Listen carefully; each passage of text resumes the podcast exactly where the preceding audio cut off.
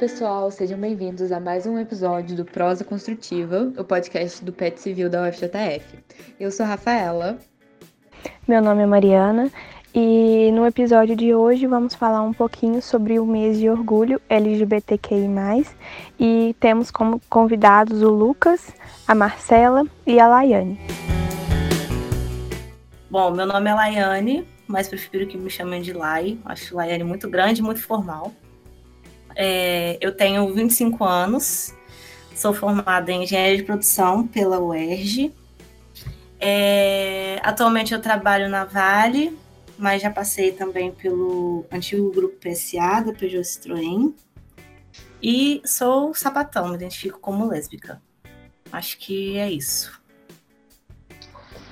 Então, pessoal, meu nome é Lucas, eu sou engenheiro civil formado pela UFJF sou homossexual, tenho 27 anos, sou do interior de Minas, mas fiz mestrado no Rio de Janeiro, na COP, e tem um pouco mais de um ano que eu atuo aqui em BH como engenheiro geotécnico e faço MBA em gestão de projetos também. É, meu nome é Marcela, eu sou engenheira civil formada pela PUC Minas. É, sou daqui de Betim, cidade vizinha de Belo Horizonte nascido e criado por aqui mesmo. É, formei é, no, em dezembro de 2019, graduei em janeiro de 2020, então estou aí com um ano e meio de formada.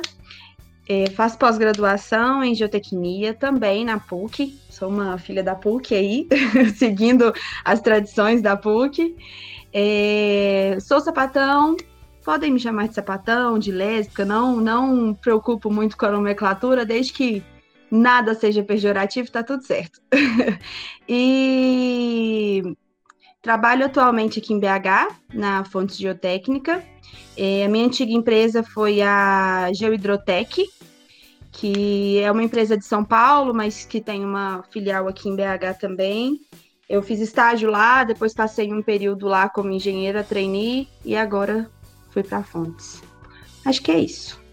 É, quando vocês é, se descobriram como uma pessoas LGBT, mais e assim, quando foi esse momento que vocês contaram para as pessoas próximas de vocês, né, para a família, amigos e tudo mais? Então, vou começar aqui. É, eu sempre me identifiquei como homossexual, nunca tive nenhuma restrição em relação a isso no meu entendimento. É, mas como a sociedade, né, ela é muito preconceituosa e quando eu decidi fazer engenharia eu vi que seria talvez um ambiente muito difícil de viver, né, sendo homossexual. Eu decidi esconder isso para mim, minha família não sabia, meus amigos não sabiam. E só que no começo da graduação, assim, eu tive um amigo que me incentivou a, a reconhecer, né, quem eu era. Então no início da graduação eu comecei a falar para as pessoas mas para minha mãe mesmo, eu falei só depois que eu estava formado, porque eu entendia na minha cabeça que talvez ela não fosse reagir como me acolhesse, né? E eu precisava estar independente financeiramente, se por acaso ela me expulsasse de casa, minha família como um todo, né? Aí eu deixei para falar no tem dois anos que eu falei para ela e graças a Deus deu tudo certo. Não me, me acolheu muito bem me perguntou se eu estava namorando, por que ela não tinha falado antes. Eu falei com meu irmão também. É, ele me xingou porque eu não tinha falado antes, porque obviamente mãe sabe, né? E irmão também, família sempre sabe. Então a gente, a gente fica achando que a família não vai nos apoiar, que é isso que outro, mas eu acho que tem casos realmente de, de pessoas né, que não têm o suporte da família, mas a gente sente no fundo que a nossa mãe e nossos irmãos assim sempre vão apoiar a gente, por mais que a sociedade não seja tão acolhedora assim, né? É, comigo eu tive esse mesmo receio do Lucas. Assim, hoje, tendo a vivência que eu tenho e me entendendo como eu me entendo, eu vejo que eu também sempre, não sempre me entendi, mas é, sempre, sempre fui sapatão mesmo, não, não foi tipo uma viradinha de chave, algumas pessoas nem entendem. Mas foi muito complicado para mim me entender dessa forma, assim, o processo de autoaceitação também foi foi um pouco difícil, assim. E comigo foi durante o intercâmbio, eu estava fora e tal. Então foi um pouco mais fácil em relação a isso, porque meio que não tinha ninguém para controlar minha vida. Eu tava longe da família, longe de tudo, então eu tive um pouco mais de liberdade em relação a isso. E eu comecei a me envolver com uma menina e a gente já começou a namorar na época. E só que o processo de me entender é, lésbica foi um, um, pouco complicado, foi, foi assim. Não foi. Não durou muito, mas foram umas duas semanas assim, um mês mais ou menos, bem intensas, de eu conseguir me entender e falar, cara, tá tudo bem, e quem tiver comigo nessa, tá? E quem não tiver não merece estar, porque eu sou uma pessoa ótima, assim, humildemente, né? Modéstia à parte. Mas eu sou uma pessoa boa, eu não vou mudar por conta disso. Então, assim, quem não tiver comigo a partir daqui, por conta disso, o preconceito é da pessoa, o problema é dela, não é meu. E quando eu contei para minha mãe, quando né, eu voltei para casa e tudo, eu contei para minha mãe, ela teve uma reação muito ruim, uma reação que eu não esperava. Na época eu morava em outra cidade, fazia faculdade em outra cidade, e ela me fez voltar para casa. Ela não, não quis mais que eu continuasse morando nessa outra cidade que eu fazia faculdade. E assim, na época dificultou muito a minha vida, porque a faculdade era, era longe, tinha que pegar a estrada e tal, então ficou um pouco mais difícil a minha, a minha vida, assim, minha rotina, digamos assim, mas nada que me impedisse de, de formar e de fazer meu estágio e de trabalhar depois. Mas ficou aquele assunto meio. aquele assunto que ninguém toca. É, minha mãe sabia, minha irmã sabia, minha avó sabia, que eram as pessoas que moravam comigo na época, mas ficou aquele assunto é, enterrado. Eu terminei depois com essa menina e, e não, se fala, não se falou mais nisso por muito tempo. Até que isso foi em 2016. E ano passado eu comecei a namorar com uma outra menina e aí, quando eu fui contar para minha mãe, foi como que reviver aquilo de novo, né? A mesma história de novo. Eu já tava achando que ia ser péssimo de novo. E que eu, eu iria ouvir um tanto de coisa ruim que eu ouvi na época. E eu não, não precisava ouvir, não gostaria de ouvir de novo. Só que a reação da minha mãe já foi completamente diferente. É, é, até porque a gente estava numa situação completamente diferente. Eu já estava morando longe de casa, já estava morando em São Luís.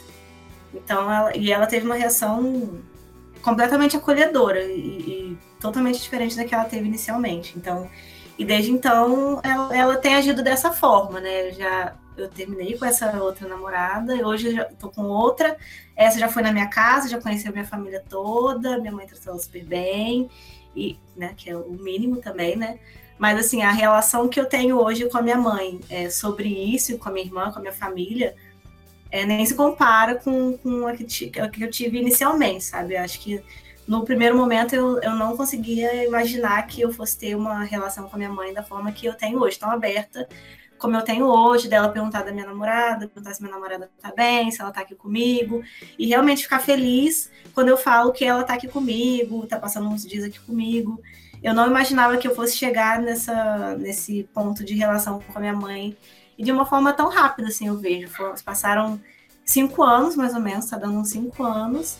E em quatro, assim, mais ou menos, que foi da, da outra vez, minha mãe já tinha um comportamento, assim, completamente diferente da reação que ela teve inicialmente. É, então, é um pouco um pouco complicado para mim é, falar assim bem bem bem abertamente assim em relação a isso é, não porque por fato de, de ser assumida, porque eu sou assumida e tudo mais, mas é porque é um pouco pesado. Então, caso eu é, tenha alguma dificuldade para falar, qualquer coisa eu interrompo. Mas, é, infelizmente, eu não tive uma, uma história, entre aspas, assim, feliz, né? É, em relação a isso. Eu, a primeira menina que eu fiquei, eu era muito nova, eu tinha 14 para 15 anos. E assim, era uma amiga minha e tal. Foi aquela paixãozinha de adolescência só da minha parte, né? e, e assim, é, só que eu fui nascida e criada em um lar evangélico, é, literalmente nascida e criada. E assim, de, de, de, participar muito das coisas. Eu era aquela pessoa muito dentro da igreja, que era líder de tudo que tinha lá dentro, de cantar, de pregação e tudo isso. Então, assim, é, ainda tinha mais essa, esse peso, assim. Então, o processo de aceitação, assim, minha pessoal, foi muito complicado. É, eu comecei a me relacionar com o menino lá da igreja e, assim, é, me negando o tempo inteiro, né, que por acreditar que era pecado, que eu estava errada, que eu ia para o inferno e tudo isso. E que, assim, hoje eu tenho muitos amigos que eram de igrejas e é, é muito comum esse pensamento. Eu não sei se algum de vocês eram ou são, enfim, né? Mas é, é muito complicado esse pensamento pra gente, porque é um peso muito grande. Então, é, antes de terminar, assim, eu costumo dizer às vezes que o peso da minha aceitação é, foi maior do que o que eu sinto hoje em relação à sociedade, sabe? Porque para mim, né, de, de, de bater o martelo, de assumir quem eu realmente sou. Então, assim, eu passei durante essa, esse período negando tudo isso durante é, quatro, né, cinco anos mais ou menos. E eu me assumi aos 18, 18 para 19 anos, quando eu assumi para os meus pais. E é, fui né, convidada a se retirar, para não falar outra coisa. E foi um momento assim muito complexo, sabe, na minha vida. Porque é um momento em que realmente a gente se vê sem apoio de absolutamente ninguém. E e assim, é, a minha mãe é uma pessoa muito influente na minha família, sabe? Então, as pessoas da minha família ficaram com medo de se aproximar para não magoar minha mãe, né? E, e assim, durante muito tempo eu fiquei sozinha, graças a Deus Deus coloca anjos na vida da gente para ajudar. Então, eu fui extremamente acolhida por uma família de um amigo meu e assim, foi muito incrível porque eu saí de casa com a mochila, né, nas costas, que era tudo que eu dava conta de carregar. E fui para casa desse amigo meu, chegando lá, a mãe dele falou: "Você não tá bem. Que, aconteceu?" E assim, eu tinha ido para lá, eu contei para ele, mas eu não contei para ela. Eu falei: "Cara, eu só preciso de um lugar para dormir hoje. E amanhã eu me viro, dou um jeito e tudo mais." E ela foi conversar comigo, eu contei para ela tudo que tinha acontecido, e ela simplesmente virou para mim e falou assim: "Você só vai sair dessa casa a hora que você for para sua casa, que você conseguir montar a sua casa, que você tiver tudo, e enquanto você estiver aqui, você vai ter todo o apoio meu e não vai ter diferença nenhuma entre você e o Gu, que é o filho dela." Que é meu amigo, e assim foi, graças a Deus eu tive o apoio deles, que foi fundamental, fundamental. Eu não sei o que teria sido assim se eu realmente não tivesse tido esse apoio. É, mas assim, é, tudo deu certo no final das contas. Eles me apoiaram muito, me ajudaram. Eu consegui alugar um cantinho e aí fui para esse cantinho, fui montando as coisas devagar. É, eu já não dependia financeiramente dos meus pais, porque eu trabalho desde muito nova, então eu já trabalhava na época. Fui me virando como pude. É, dias muito difíceis se passaram, mas deu tudo certo. E, e assim, é, nem gosto muito de entrar no mérito de relacionamento das pessoas que estavam comigo nesse momento, porque ela tinha um relacionamento tanto quanto complicado na casa dela também, então é, mesmo que ela quisesse, não tinha nem como me dar muito apoio e tudo mais. Mas é, eu estava na faculdade nessa época, não lembro ao certo se era o primeiro ou segundo período. Então, assim, me deu uma balada também na faculdade, passou aquele momento de querer desistir, mas, assim, é, eu fiz a faculdade com bolsa, né, e com FIES. Eu tinha ProUni e FIES, então não precisava, entre aspas, assim, dos meus pais, né, para questões financeiras dentro da faculdade. Então eu continuei a faculdade, consegui me formar é, aos trancos e barrancos. Não foi fácil, mas deu tudo certo. E, e assim, é, hoje em dia eles continuam não aceitando, mas pelo menos a gente já voltou a conversar, porque foram anos sem se falar que também é algo muito difícil, assim, principalmente a gente sabe que datas comemorativas são comerciais, mas a gente acaba criando um sentido muito grande para elas, além do da data comercial, né? Então, Dia das Mães, Dia dos Pais, aniversário, aniversário deles, eram momentos bem tristes, assim, no geral, mas hoje eu já voltei a falar com eles, e eu sinto que aos pouquinhos eles vão tentando. É, pelo menos conviver, sabe? É, eles deixam muito claro que eles não aceitam, que eles não concordam, eles acham que é uma opção minha, que eu escolho ser assim. Mas eu acho que uma das coisas que a gente tem que ter pra gente é que ninguém escolhe ser assim. Ninguém escolhe passar por um preconceito dentro da própria casa. Ninguém escolhe passar por um preconceito na rua. Ninguém escolhe sair de casa sem saber se vai apanhar simplesmente por ser quem é. Ninguém escolhe ter medo de dar a mão a quem você ama e andar na rua. Então, assim, ninguém em sã consciência escolhe passar por isso. A gente nasce assim, a gente é assim. E eu sou uma pessoa que acredita sim em Deus, acredito muito, e eu acho que Deus é perfeito, e se ele me criou assim, eu sou perfeita sendo assim. E, e assim, é, eu espero vi, é, vivenciar o dia em que meus pais vão aceitar, em que eles terão orgulho de mim da forma como eu sou mas eu não sei se esse dia vai chegar. E hoje, graças a Deus e graças a muitos anos de terapia, eu consigo viver bem com essa consciência de que provavelmente pode ser que esse dia não vai chegar. Mas que tá tudo bem, que eu, o que importa é quem eu sou, como eu trato quem tá ao meu redor, o que eu faço de diferente para esse mundo que falta tanto amor, né? E sigo aí na na luta de que o amor vai transformar esse mundo um dia. É, é incrível você compartilhar e realmente é muito bom. Assim, muito não que a sua história seja é, boa, né? Eu sei que foi bem difícil para você, mas é muito bom a gente ouvir que hoje, querendo ou não, você já está bem de certa forma, né? Você conseguiu sim. Sim, sim. É muito importante porque no momento é, Mariana, em que, em que tudo isso aconteceu na minha vida, foram momentos em que, em que assim, eu pensei em desistir diversas vezes, diversas vezes, e quando eu falo em desistir, assim, é, pensamentos suicidas frequentes, porque a gente fica um pouco sem, sem direção, né? Aquele lugar ali onde era o seu, o seu acolhimento, onde era o seu porto seguro, de repente desmorona. E, e o, que, o que eu tenho, assim, para deixar de, de, de conclusão como estudo é que no final tudo vai ficar bem, sabe?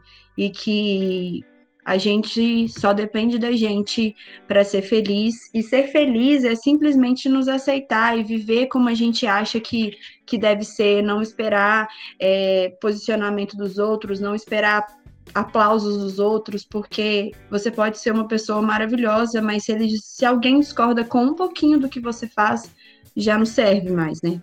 É, como que foi para vocês estar na graduação? É, né, o que, que vocês passaram lá? Como foi né, se descobrir durante a graduação e né, sair do armário durante a graduação? Como foi essa experiência? Então, como eu realmente me assumi na graduação, acho que eu posso, posso falar, né? Me assumi assim. Obviamente as pessoas desconfiavam porque eu tinha esse meu amigo que foi o meu porto seguro, assim, né? Durante toda a graduação, a gente andava sempre junto. Então tinha essas conversas preconceituosas, homofóbicas mesmo, né? Da gente tá tendo relacionamento e, e piadinhas pejorativas com o nosso nome. E na verdade a gente não se importava muito com isso porque a gente sabia o que, que nós, nós dois éramos um pro outro, né? Então, é, era um pouco difícil em relação às festas, quando a gente ia, calorada, chopada, a gente sempre tinha aquela cobrança dos amigos mesmo, talvez até por brincadeira, brincadeira de mau gosto, obviamente, é, falando, ah, você não fica com ninguém, então, não, você sempre some, o que, que acontece? Aí eu me via na obrigação de ficar com meninas, mesmo sem ter vontade nenhuma. Eu tinha que fazer isso pelo menos uma vez para tirar aquele peso de cima de mim pararem de me cobrar, fazer essa cobrança de que homem tem que chegar em mulher e tem que ficar fazendo. É, sendo heterotop. coisa que não gosto nem um pouco de fazer. Então, para mim, foi um pouco complicado em relação às festas, assim. Então, eu até, muitas vezes, eu não ia porque eu sabia que eu não ia curtir 100%, não ia ser como eu gostaria de curtir. E, e como os meninos falaram, né, o principal apoio que eu, eu tive na graduação foi realmente os amigos mesmo, que acho que quando a gente fica nessa dúvida, né, será que real, porque sempre aparece na cabeça da gente, será que eu sou assim mesmo? Deus me quis assim, não é possível que eu sou errado, eu não estou fazendo nada de errado. Eu sou só eu, sou tenho um caráter, sou tenho um bom caráter, tenho responsabilidade com minhas coisas, estou aqui correndo atrás do meu futuro, estudando, passando às vezes dormindo sem comer porque não tem dinheiro para comer. E, inclusive eu era cotista na faculdade, né, entrei com cota. Então, por que que eu ser homossexual afetaria tanto assim a sociedade, sabe? Eu esse preconceito. E os amigos me deram muito suporte em relação a isso. Eu acho que tem muita muita família, né, que fala que os amigos são uma influência nesse ponto. Mas eu acho que quando a família não dá suporte, eles são a nossa família, né? A família a gente escolhe também. Eu acho que na graduação isso Exatamente. Muito... A graduação isso foi muito importante. É, eu também tive a mesma sensação do Lucas, assim, acho que quem me deu muito apoio na época foi foram os meus amigos. E acho que a gente recebe tanto, tanto julgamento das outras pessoas, que inclusive das nossas famílias, né? Que a gente começa a se questionar se, se a gente realmente está errado naquilo que a gente é, né? Não é nem no que a gente acredita, mas naquilo que a gente é. E ter o apoio do, dos meus amigos, né, nessa fase foi assim, foi o que me salvou mesmo, né? Hoje, como a Marcela disse, depois de muitos anos de terapia, é, e minha psicóloga diz, ela fala, Yane, naquela época você estava entrando para um quadro depressivo muito forte. E eu sei que eu só saí desse quadro, não, não entrei, né? De fato, não mergulhei nesse quadro depressivo por causa dos meus amigos. Porque, então, até por isso foi muito ruim eu, eu voltar para casa, porque a, acabava que a faculdade ali era minha válvula de escape. Era a hora do dia que eu saía da minha casa, e o ambiente da minha casa era muito ruim, porque eu não conversava com ninguém. Eu não conversava com a minha mãe, eu não conversava com a minha avó, eu não conversava com a minha irmã. E todas as conversas que a gente falava, as palavras que a gente trocava eram muito superficiais. Tá tudo bem, tá? Tô indo pra faculdade, cheguei e pronto. Não eram, não eram conversas profundas. E eu sabia o que, pelo menos assim, a minha avó e a minha, e a minha mãe estavam pensando sobre mim na época, porque elas falavam, não era eu sabia da minha cabeça o que eu achava. Elas falaram na época, quando eu conversei com elas, elas falaram, né? E foram palavras muito difíceis. E a gente começa a se questionar: meu Deus, será que é isso mesmo? E ter o, o, apoio dos meus amigos na época foi o que me fez assim continuar e não desistir, porque tinha dias que é só eles para falar: não, é, vai, vamos estudar, vamos fazer, junto, faz, e ri na faculdade, distrai, para conseguir chegar em casa e, e passar por uma noite com um clima assim mais pesado para no outro dia sair de manhã também para a faculdade e para distrair um pouco a cabeça do, do ambiente ruim que era em casa, assim.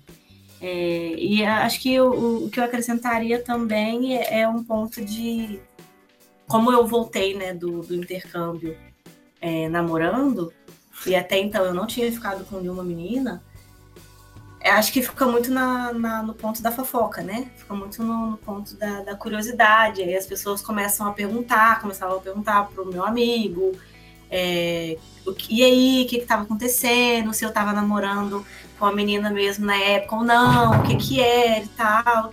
E era muito chato, cria uma situação muito chata, porque ninguém faz isso de um casal hétero, ninguém fica criando fofoquinha, ah, mas será que ela tá namorando mesmo? Será que não? Será que é amiga? Será que não é? Será que é amigo? não fica essa, essa insinuação toda, igual o Lucas falou, que ficava com ele e o amigo dele. Então, assim, é, é, é chato, é desnecessário, é desconfortável. E para gente que está se entendendo melhor agora e começando a se afirmar mais, é muito chato, porque nem sempre a gente vai ter a voz que a gente tem hoje, aqui, anos e anos depois, falar assim, sim, eu sou, e aí qual o problema, e, e pronto, sabe? Então, assim, é, quem estiver passando pela, pela faculdade, não faça isso, gente, porque é, é, muito chato, é muito desconfortável e você pode estar fazendo isso com uma pessoa que não está ainda de fato confortável para ter esse tipo de conversa, principalmente às vezes com uma pessoa que não é nem próxima dela. Então, não, é, é, na época, para mim, foi muito desconfortável. Hoje, se eu percebo esse tipo de comentário, esse tipo de olhar, assim, eu não me importo mais, porque, como eu falei, né, já tem cinco anos aí nessa estrada, então, para mim, hoje em dia, eu consigo fazer piada disso já. Mas quando eu estava poucos meses ainda, ainda me descobrindo, me aceitando, e nessa fase ainda de lidar com o preconceito da família, era bem complicado de conseguir levar essa, essas perguntas que faziam por trás, e nenhuma, nenhuma era direcionada a mim, né? Era sempre na base da fofoca mesmo, aos meus amigos. Então, assim, era, era bem desconfortável e ao mesmo tempo que os meus amigos eram as pessoas que me defendiam para as outras pessoas e me defendiam de mim mesmo, de, de, de da minha autossabotagem, né? De achar que eu era uma pessoa ruim, de achar que eu não iria conseguir fazer as coisas e, e me entristecer por conta disso e eram essas pessoas que me colocavam para cima, assim. Então, eu também concordo com o que vocês disseram, tanto o Lucas quanto a Laiane. É, eu acho que, assim, eu acho que esse período um pouco assim da faculdade, a gente pode dizer que é um pouco comum, né? Que a gente vivencia é, um pouco a, a nossa realidade assim é, é bem parecida. É, eu primeira pessoa da faculdade que eu contei foi um amigo da faculdade, hétero, mas assim, ele é um ser maravilhoso, Marcelinho, meu xará. Nós somos muito amigos até hoje. E assim, a reação dele foi incrível, porque ele virou pra mim e falou assim: eu lembro dele, da cara dele falando, sério? Aí eu pensei assim, porra, vai vir um sermão, né? Vai vir aquela verdadeira frase de, nossa, mas você é tão feminina. Aí eu já tava esperando tudo isso. Aí eu falei, sério? Aí ele, caraca, que massa, que não sei o quê, e adorou a, ideia e tal. E assim, nós nos aproximamos mais ainda, foi a minha primeira amizade na faculdade. Nós nos aproximamos mais ainda, e assim, era muito legal, muito saudável. Hoje a gente já tá formado, a gente continua conversando, a gente continua encontrando, né? Não agora com essa pandemia, a gente tem um tempão que eu não vejo ele, mas. É... Então, assim, ele foi um, um apoio muito forte para mim. E apesar dele ter uma aparência bem heterotop, assim, ele não é uma pessoa nada heterotop, graças a Deus, até porque se ele fosse a gente não seria amigo, né?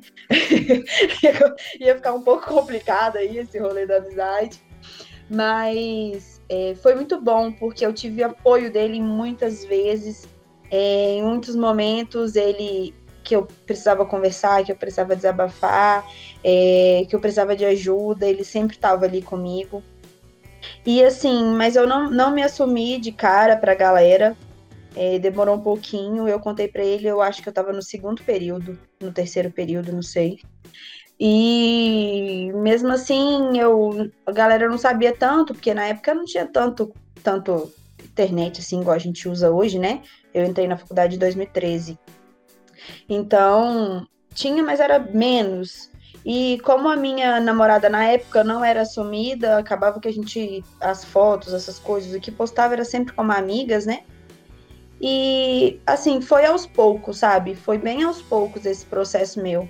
Mas eu posso dizer que da maioria das pessoas que eu contava, ou que ficava sabendo, ou que perguntava para alguém, eu sempre ouvia aquela, aquela frase chata que eu odeio ouvir que é, ai, mas você nem parece, você é tão feminina. Nossa, essas coisas assim, as pessoas precisam entender que isso é chato. Pelo menos eu acho isso muito chato.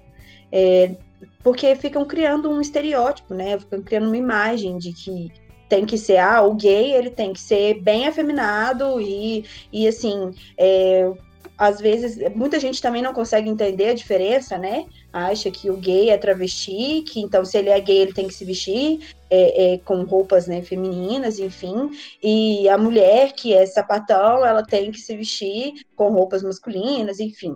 E assim, ficam criando isso, e isso me incomoda bastante. Então, toda vez que eu escuto essa frase do feminina, do ai, você se veste assim, se veste assado, isso me irrita extremamente. E isso era uma coisa que eu ouvia constantemente, infelizmente eu ainda escuto bastante. Mas é, foi um processo bem parecido com o dos meninos, assim. Eu nunca fui muito de festa, então eu não ia nas festas da faculdade, acho que eu nunca fui no Colorado. É, assim, porque eu achava um porre também por causa desses rolês, sabe? Então, é, realmente a gente não se sente à vontade nesses rolês. Muito raro quem consegue se sentir. Porque tem essa imposição, igual o Lucas falou, entendeu? De, de você não ficou com ninguém, uai, mas que estranho, uai, mas por quê? Uai, sabe? Sempre tem esse, esse rolê, assim. Então, eu me senti extremamente desconfortável. Então, eu não ia, nunca fui em nenhuma calorada, festa de, de pessoal da faculdade também. Eu fui no primeiro período só. Por causa dessas coisas, eu me sentia bem desconfortável. E, e essa necessidade de eu ficar se explicando, sabe? As pessoas também têm um hábito de perguntar: ah, mas você já ficou com um homem para você saber se é isso mesmo? Isso também eu ouvia muito das meninas na faculdade que eu acabava contando. E, porra, isso me estressa. Independente se você já ficou, se já não ficou, é dentro de você, você sabe, enfim, acabou. Igual o Lucas mesmo disse que ele, né, sempre se identificou assim. E.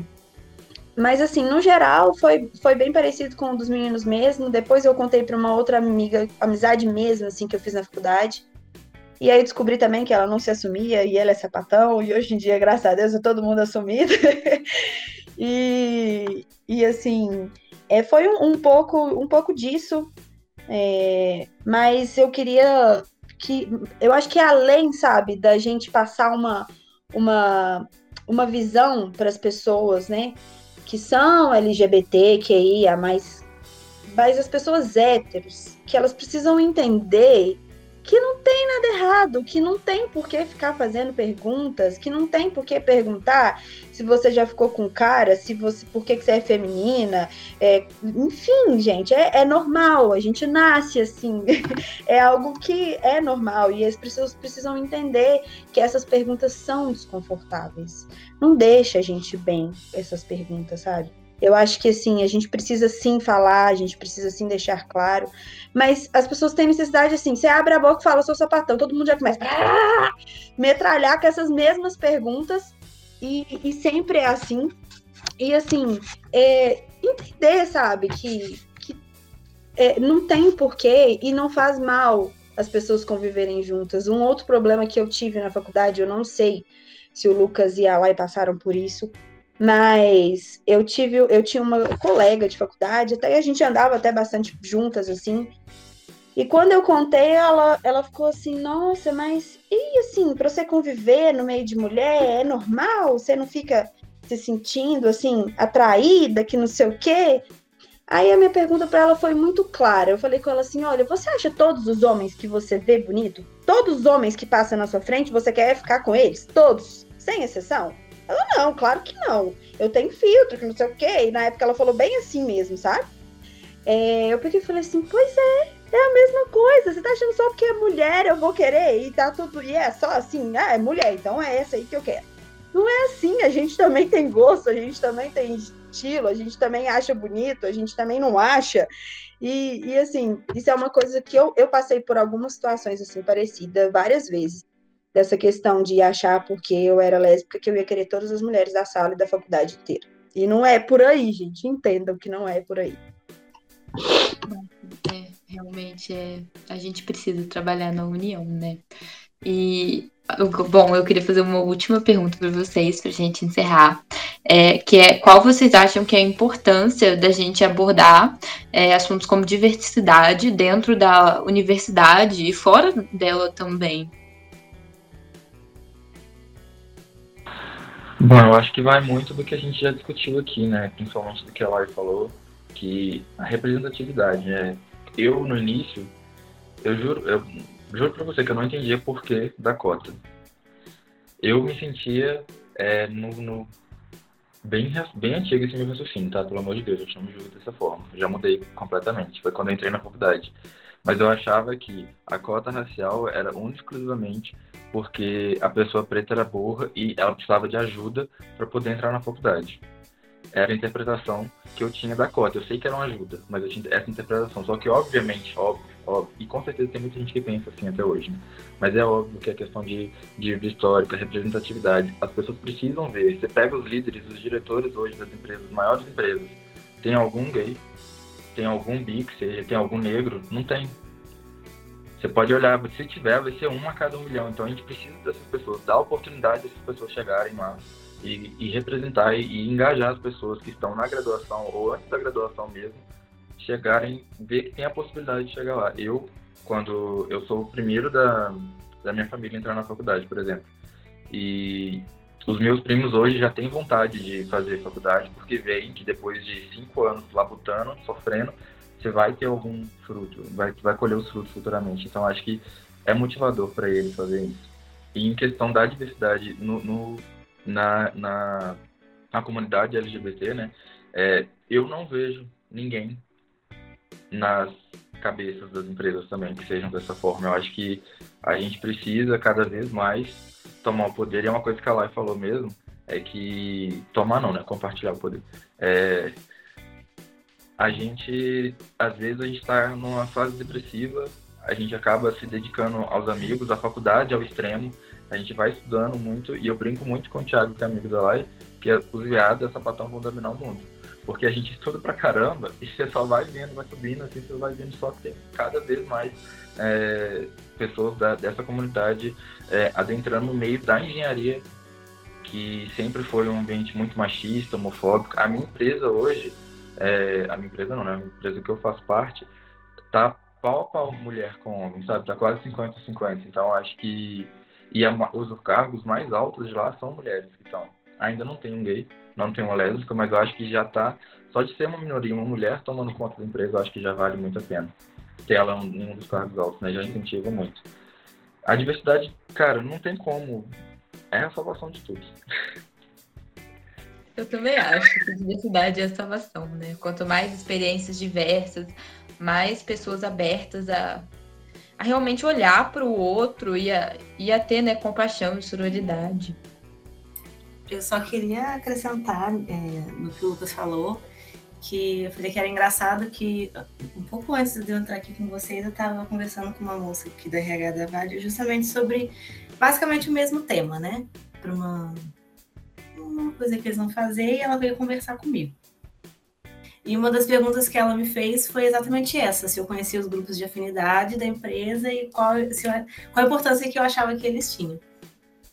E aí é muito isso que o Lucas falou. Eu acho que assim, é, você trazer é, criar esses grupos né, de afinidade, levantar um debate que às vezes para a gente é muito comum, mas para uma outra pessoa que tem uma outra realidade, e foi o que eu falei com ela, às vezes uma pessoa ela é ignorante aquele assunto, não no sentido de ser rude, mas no sentido dela realmente não ter conhecimento.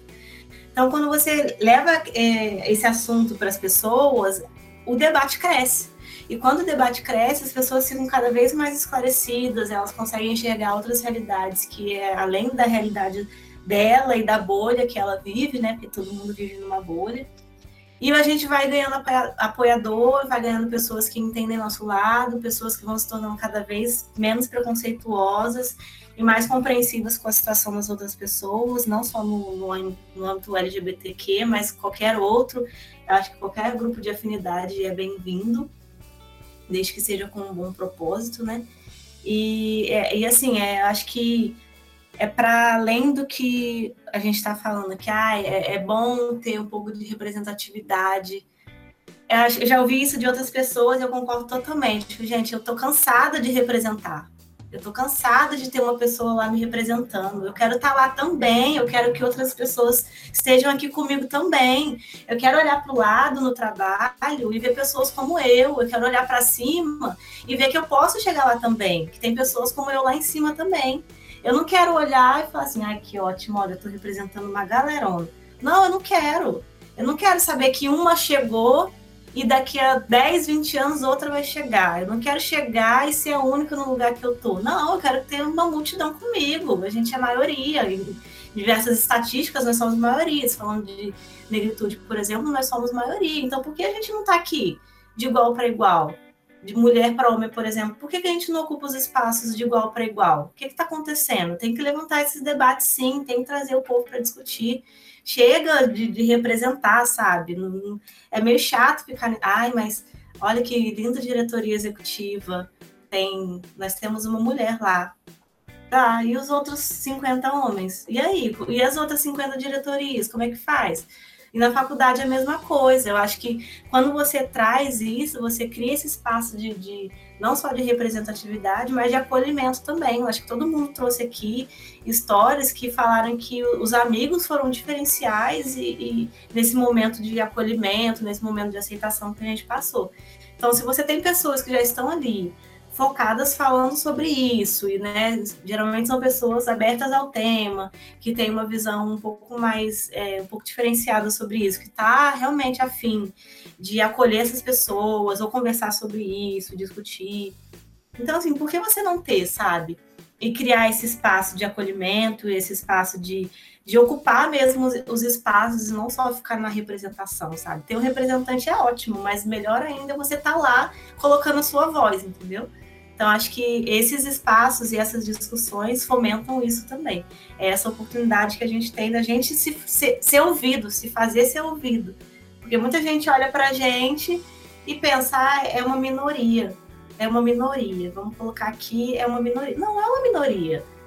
Nós somos uma pessoa, um indivíduo como qualquer outro, e nem sempre nós somos minorias. Então, por que a gente vai ser sempre tratado como minoria? Não, chega disso. Vamos se unir mesmo e fazer com que a gente seja ouvido com a nossa própria boca, com a nossa própria voz. Não que a gente coloque uma pessoa lá que é uma exceção da exceção para falar por todas as outras, entendeu? Acho que é meio que isso. É, assina embaixo sem, sem tirar uma vírgula, é isso mesmo, você está mais que certa. É, então, vou falar aqui só para deixar nossas duas falas, que a Rafa falou que já foi a última pergunta.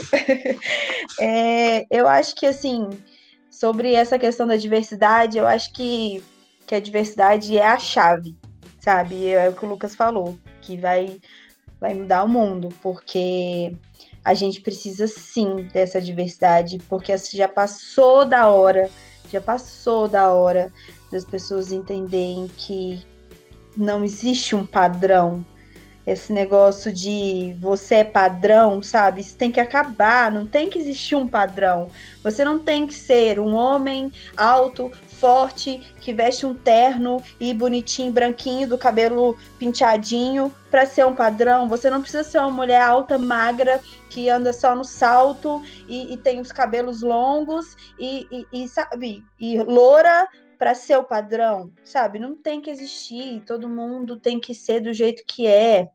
É passou da hora de, de ser lésbica não ser padrão, ser gay não ser padrão, ser gordo não ser padrão, ser negro não ser padrão, sabe? A gente precisa que as pessoas entendam isso, que não existe isso, cada um é um ser individual e lindo do jeito que ele é, sabe? E, e, é muito importante o, o que a Laiane falou. A gente, eu, eu concordo plenamente que a gente não quer simplesmente chegar lá, a gente quer ver gente igual a gente lá junto, sabe? Eu, eu graças a Deus, assim, nas minhas duas principais empresas, né, de engenharia, assim, falo principais porque eu já trabalhei em outros ramos, né? Mas é, eu posso dizer que eu fui agraciada por ter amigas é, lésbicas e agora tenho amigos gays também.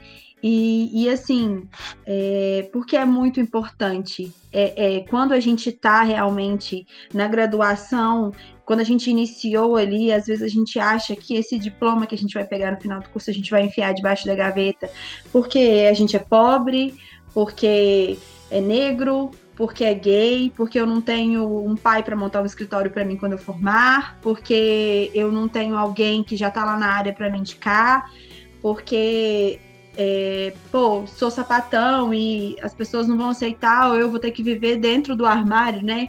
Esse termo que a gente usa para conseguir um emprego e, e assim dá certo sim, a gente tem que pôr em pauta esses assuntos sim, a gente tem que ser quem a gente é sim. E a gente tem que mostrar para o mundo que é, a pessoa de quem a gente ama, a pessoa de quem a gente gosta, quem a gente quer do lado, é, é, é, é mais uma característica. E só não vai influenciar no profissional que você é, no profissional que você vai ser, no que você é com seus pais, com seus amigos e com o mundo. O que importa é, é, ser alguém do bem, sim, e as pessoas precisam entender. E eu acho que esse, que esse entendimento ele só vai acontecer com essa diversidade. A gente tem que mesclar mesmo, tem que pôr todo mundo junto e misturado e, e se unir para conseguir chegar lá, é, porque eu acho que é o único caminho que a gente tem para conseguir ser tratado de igual para igual. Antes de encerrar a gravação aqui no meu também, quero agradecer vocês pelo tempo de vocês, que a gente sabe que o tempo hoje em dia é super corrido de todo mundo, né? E muito obrigada pelos depoimentos, pelas histórias, que nem sempre são tão fáceis de ser contadas, né? De ser relembradas. Então, é muito importante ter a presença de vocês e essa abertura que vocês tiveram. É, eu que agradeço aí a, a oportunidade de vocês. Eu acho que meninas tão novas assim, né? O PET, como todos, tomar essa iniciativa de realmente levar essa voz da diversidade para um, um ambiente da faculdade vai, como a Laiane falou, a Lai falou, é, dar conforto para muitos, muitos alunos né, que são da comunidade LGBT, mas que ainda não se entendem dessa forma. Eu acho que vocês vão abrir um caminho aí para eles poderem se abrir e até procurar vocês para poder conversar a respeito. Parabéns aí pela iniciativa e obrigado pelo convite. Também queria agradecer o convite. Obrigada, Lucas, também por ter feito o meio de campo aí entre as meninas e eu. É, acho que torço, né? E espero que sirva como você falou, um acalanto para quem ainda está se entendendo, para quem né, se identifica também. Que bom que a gente conseguiu passar algumas mensagens, né? Que algumas pessoas se identificam para quem não tinha pensado sobre nada disso, né, é o que eu falei, é, sempre a diversidade também ajuda nisso, né, trazer outras vozes e outras vivências para a conversa, então é, é, sempre bom. E me coloco à disposição também, meu contato, Lucas tem meu contato, precisando se de outras, outras oportunidades, podem, podem entrar em contato, fiquem à vontade. Obrigada, viu, meninas, pelo convite. Muito bacana participar e ouvir a história de vocês também cada história que a gente ouve sendo de superação, então fica ainda, ainda melhor, assim, dá um gásinho para seguir essa segunda-feira. Meninas, eu quero agradecer também pela, pelo convite, né? É, Lucas, também obrigado por ter feito aí a ponte entre a gente. É, eu queria parabenizar a Rafa e a Mari por por essa, por essa iniciativa desse tema, principalmente porque a gente tem visto em redes sociais, essa, essa semana mesmo eu vi dois casos, né, de um foi de professor e o outro foi de aluno que foi repreendido por sugerir eh, temas de trabalho, né, em relação ao mês do orgulho. E, e assim, vocês terem essa iniciativa num período tão importante para a gente, que é onde a gente está estudando para ser, para ter a profissão que a gente vai seguir o resto das nossas vidas. Então é muito importante isso, tá? Então quero parabenizar vocês assim e agradecer por trazer isso, porque para a gente é muito importante ter essa oportunidade, ter essa voz, porque nem sempre a gente consegue ter.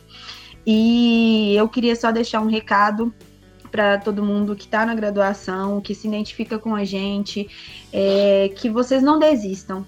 Sejam vocês, vocês tenham a plena consciência de que vocês são lindos do jeito que são e que vocês têm o lugar de vocês no mundo como qualquer outra pessoa. Não desistam, não aceitem que ninguém menospreze por vocês por serem quem vocês são.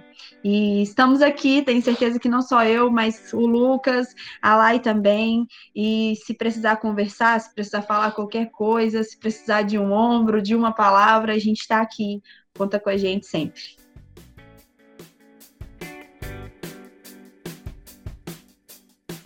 Então é isso, pessoal. Agradecemos muito a participação do Lucas, da Laiane e da Marcela. Espero que tenham gostado e obrigada por nos acompanhar até aqui. Para não perder nenhuma novidade, sigam a gente nas redes sociais. Muito obrigada e até a próxima!